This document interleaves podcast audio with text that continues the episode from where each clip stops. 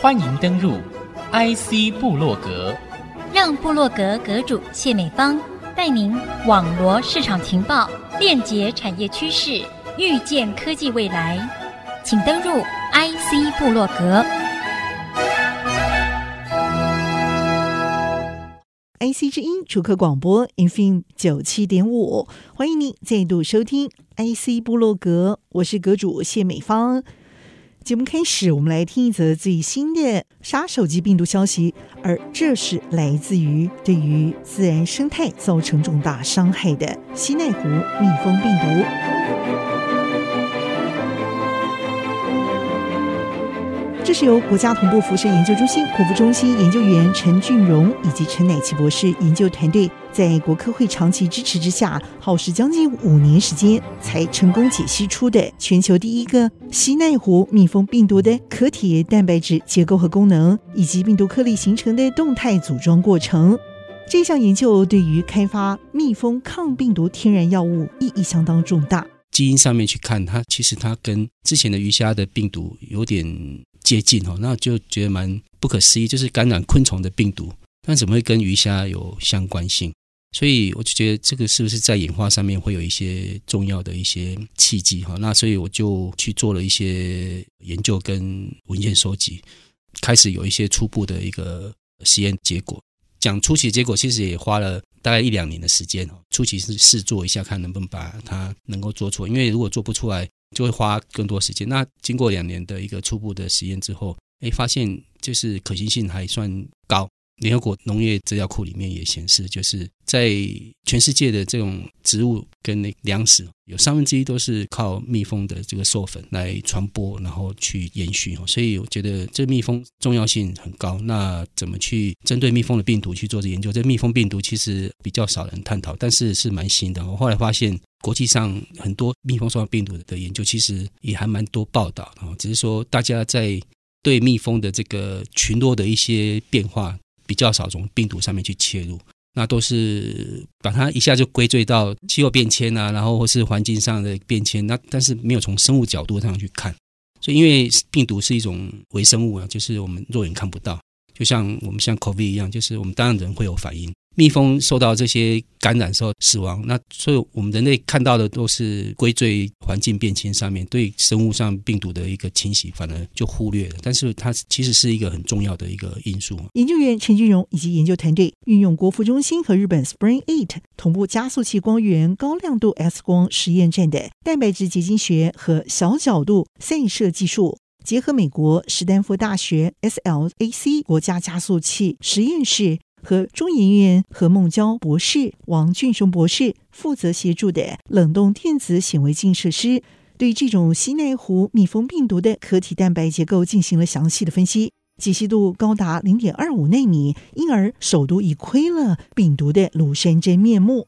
团队发现，西奈湖蜜蜂病毒就是由两百四十个相同外壳蛋白质所组成的中空球形壳体，球体内包覆着 RNA，直径接近五十纳米。球形壳体是由表面突触、外壳区域和内壳构造所组成。表面突触就像一把钥匙，用来连接同时打开蜜蜂宿主细胞的大门，让病毒 RNA 能够直接侵入宿主。而外壳区域则是负责着球形壳体的组装和巩固，内壳构造则是可透过结合 RNA 来完成病毒的复制和繁殖。团队也首度观察到了病毒颗粒组装过程的过渡形态。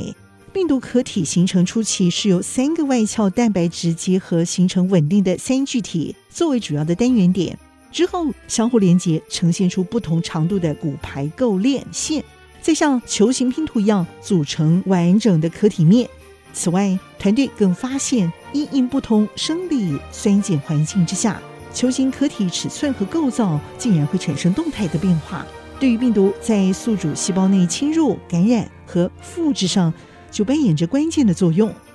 而这项研究的成果也已经让科学家深入了解西内湖蜜蜂病毒感染的途径和致病机制，将会有助于发展新型抗病毒药物，像是以病毒结构作为基础，来寻找适当的天然萃取物作为抗病毒药物，混在食物当中进行喂食，就可以提高蜜蜂群体的抗病毒能力，来有效防止病虫害发生。同时，也能因此减少使用杀虫剂，来维护大自然生态的平衡。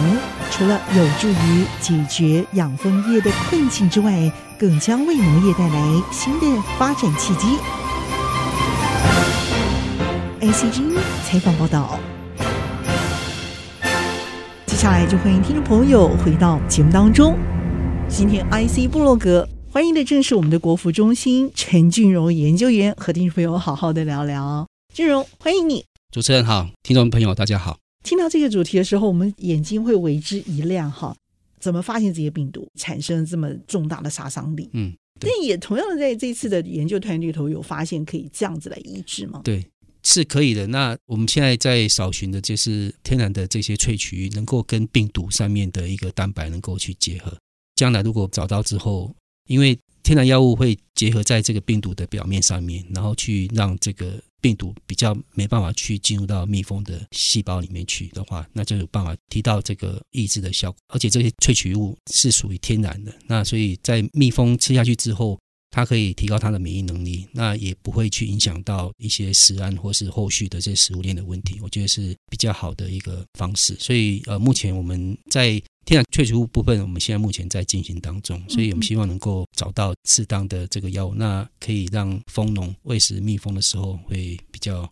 有办法让这个蜂群的免疫力能够提高。了解，这听起来是有一点点要把萃取物量化之后啊，在他们使用的这个食物链就加进去。那蜂农他其实是要养蜜蜂的人，但我们全世界养蜜蜂的人并没有这么多啊，大部分的都还是野生的蜂啊。那他们怎么食用得到加入了这种萃取液之后，提高它的免疫能力的这样的东西？天然的话，我是觉得就比较稍微比较难一点点，因为天然的话，除非是我们能够特别找到，比如说哪些植物它有一些花粉上面，或是说特别的哪些植物上面的花粉可以让这个蜜蜂可以自然去吸收，那它可能在这个附近就可以比较大量养这些植物，让它能够吸取这些营养素。但是在蜂农的部分就比较容易去着手，因为可以让他们拿到比较纯的这些萃取物去呃喂食他们。对对对，就好像我们喝珍珠奶茶一样，他们就直接在他们的食物里头就直接加了他们最爱的东西，对对对，常去没事跑去采花蜜的时候，顺便先来喝，一直这样。对，因为我之前不知道，因为我们在做研究的时候，我那时候想说去南部哈，然后有跟南部养蜂场联系。那时候我第一个有两个动机，一个是想要去拍一些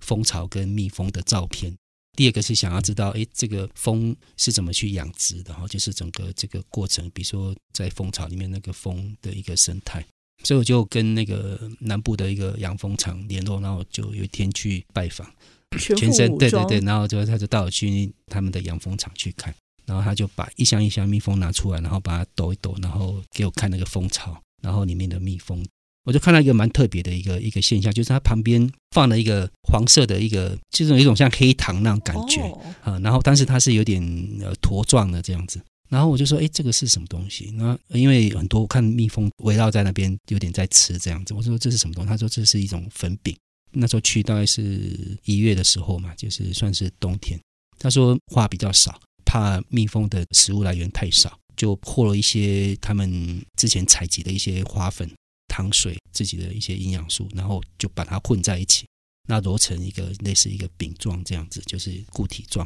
然后就放在蜜蜂的蜂巢那边，让他们来吃这样子。嗯、我觉得哎，这个是一个蛮好的一个概念。哎、那那那所以说，如果我们能够去利用我们的这个研究这个结构，然后去找到适合的一个天然的萃取物药物。然后去把它揉到那个粉饼里面去，那那个蜜蜂可以自然就当食物去把它吃进去之后，那身体就会比较提高这个免疫的一个方式。我觉得，哎，这是一个很有去参观过，还知道说，哎，我才更了解这个蜂农他们究竟是怎么去照顾这些蜜蜂。当然，我们希望能够在应用上面后续再寻找这个天然萃取物。那这个如果能找出来，就是可以应用到给这些蜂农的这个养殖业去做。这个是我们现在在做的，能够找到能够去建议他们去做这些事情。那如果能够找到一些配合的蜂农，也可以试试看，就是说能够提高他们的免疫力。但是我们在实验室是比较偏基础研究，所以在病毒的这个构造上面去做一个更清楚的解析，然后配合这个构造去找到药物，这也是一个最先进的方法。因为寻找药物的话是比较能够有专业性，因为他知道这天然物怎么去跟病毒去结合，这是我们希望能够看到的。所以在提供这个天然药物的一个治疗方式的话，才有一个学理的一个支撑。了解，对，这是比较重要。我常觉得你的研究哈，是真的开启了一个很重要的一个新发现啊。那这个新发现如果没有跟下游，比如说你这个发想可以等于替蜜蜂跟蜂农啊找到西内湖病毒的清冠一号嘛，对不对？的话，你就可以替他们蜜蜂生态找到一片生机哦。所以我觉得这个反而是另外一个更广大的市场。可是。往往好像你们重要的研究工作都没有人做了，都没有人努力去投入发现了，嗯、哪还有人去做下游这一块更广大的市场？这也就是我觉得说，我们的生态界需要去继续开发很重要的原因。嗯、我们还有很多很多东西真的值得去投入做连接跟开发，让这样的市场能够延续下去啊！因为这个市场有没有延续下去很重要，会影响我们人类的未来的整个生态的发展嘛，对不对？如果蜜蜂不采蜜的话，这三分之一的这个食物从哪里来？那这个蜜蜂不救回来的话，我们的这个供应链如何去存活下去？所以这个部分就会显示出你们的这个团队研究的重要性。我们也要先休息片刻，稍后再回到节目的下半段，和听众朋友继续来谈经营的精彩方案，以及我们还有面对哪些未知的课题哦。稍后再回到节目上继续来分享。欢迎听众朋友再度回到 IC 部落格，邀请的是国服中心陈俊荣研究员，和听众朋友共同分享你这整个研究的发现。像你过去，你也是研究鱼虾的虾白尾嘛，对不对？你还有研究过鸡瘟嘛，对不对？猪瘟嘛，这些，我会觉得这些病毒哈，在你眼中，你会把它们看成是一个呃非常奇妙的生物。嗯，你甚至还细部拍下来，就做成投影片。然后让全世界各地的这个研究伙伴都能够看到他们的生态是这么的奇妙，嗯、甚至你还把他们送到太空去，看到他们在那种外太空的那种星球的世界里头，去看那个理想的生活环境之下，它应该是什么样的一个状态，嗯嗯。嗯、然后来模拟出它的未来的可能的生存的机会究竟是在哪里，或者是说我要怎么去抑制它，嗯、就是引恶扬善，我觉得也是你这个团队很重要的工作。现在你把它过度发现到，原来对我们的蜜蜂也会产生这么重要的一个影响力，因为你替他们找到新药，他们就可能会用对了药而展开了新的生活。我们总不希望蜜蜂都回到天堂去，这个地上也还有好多人类要过啊，对不对？嗯、那这个团队就很重要了。所以我很好奇的想知道一下，你这样一路研究下来，我觉得你好像越研究越年轻哎。年轻的秘诀竟然是在发现奇妙的创造这件事情上头，甚至还有一些是呃小坏蛋，好，这些奇妙的这个创造也在你的手中被发现。我也想说，这个团队还蛮有趣的啊。嗯、那是什么样的一个动力让你啊可以延续至今？甚至你也可能遇到顽强的对手啊，嗯、有可能是来自生态界啊，你不晓得啊，你根本就不晓得什么时候冒出来，嗯、因为你还有太多东西没有发现了。嗯你要不要讲一下你的心路历程，然后给我们一些勉励啊，让这个难解的事情可以得到答案。嗯，甚至你可以锲而不舍，你知道遇到很多困难嘛，不是只有十次革命，应该加一个零吧？但是你还是可以一直这样做下去，甚至还可以去平衡的去完成这些人类难解的，究竟是什么原因？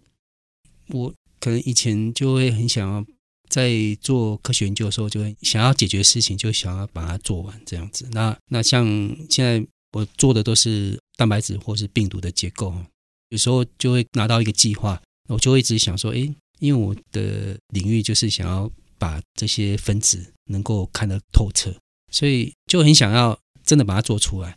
那所以没有做出来，就觉得说好像。东西在那边，但是你真的看不到。那但是你会想去想尽各种方法去看到，把它做出来。所以就是会心里面就是脑袋里面就会去想一些方法，然后尽量去克服它。那当然有时候做这些实验困难度都很高啊，就是说怎么去拿到这个样本，我觉得这是一个关键。那拿到样本之后，怎么去把它转换成实验可以做的一个另外一种样本，这就是一个关键。所以每一个过程中，我先问一个小问题：你怎么去找那些蜜蜂的尸体啊？嗯、而且你还要把它带到实验室去，然后做成那个一个一个的样本，哦、然后去看它的结构，嗯、然后你要分辨得出来到底哪一个是蜜蜂的尸体，嗯、哪一个是那个病毒。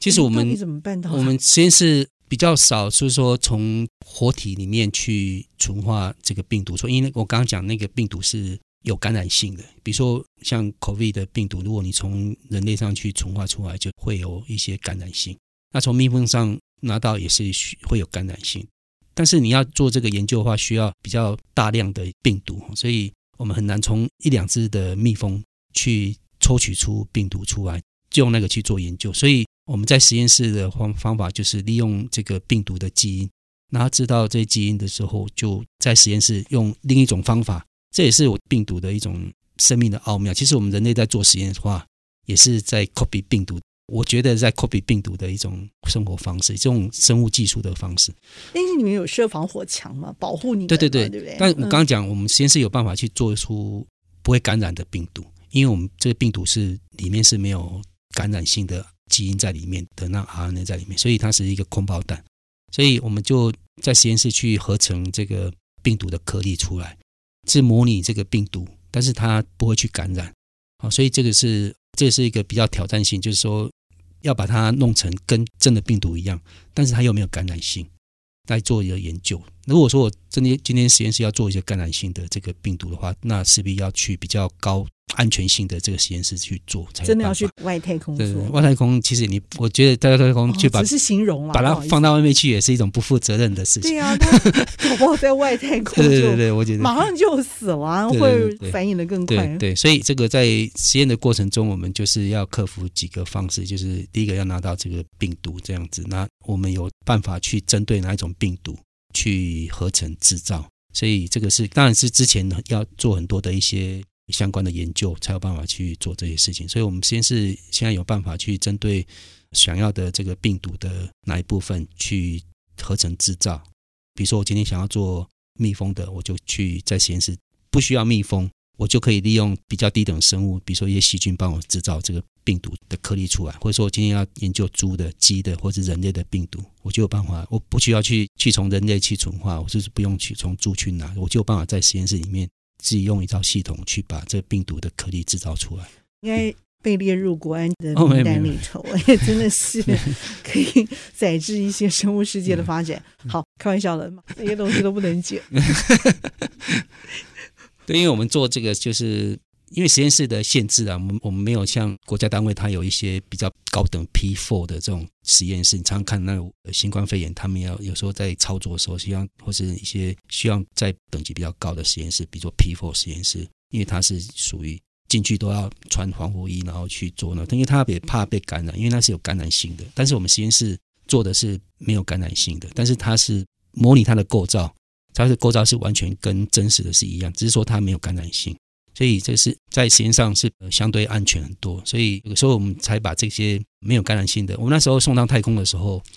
日本、美国那边也是蛮关键，因为我们写一个名字叫 virus 病毒。那他们就很紧张，说：“哎呦，这个是……嘿，他们说这个要有特别的相关报道。”我说：“我就跟他讲说，这个是没有感染性的。嗯”然后他们才比较安心，就可以上去这样子。嗯，所以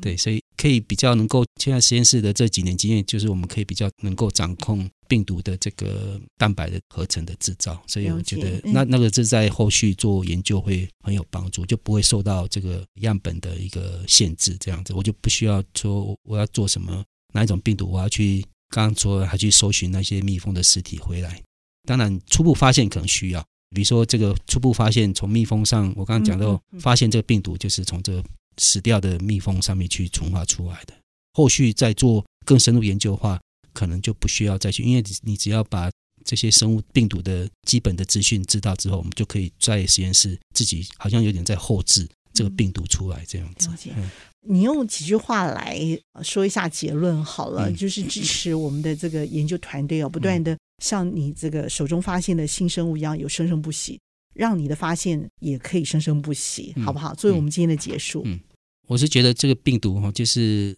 在整个自然界里面，我就是我会觉得说它是一种很奥妙的微生物，那它可以丰富我们自然界的一个多样性。所以在研究病毒，我是觉得我们还蛮尊敬病毒的，就是说它只是一个生态界里面的一个，像我们人类是生态界的一份子，病毒也是一份子。那我觉得，当然被感染的一个宿主。对他来讲是一种有害的这个微生物，就像 COVID 对我们来讲，我们觉得它是一个有害。但是如果它是一个自然的话，那我是觉得我们都应该是能够尊敬，然后能够想办法去共存。当然是扑杀也是一个方式，但是就是减少了一个多样性。那我觉得与其这样子，倒不就是能够提高我们或是宿主的一个免疫力。那我是觉得这样生物的一个多样性，然后。这个自然界里面的每一个分子都有一个互相抗衡的一个机制的话，我觉得是整个维持生态平衡的一个很重要的一个因素哈。所以就是这么多样性，所以我们人类存活在这个环境里面，可以一直在演化，一直在成长，然后能够适应不同的环境。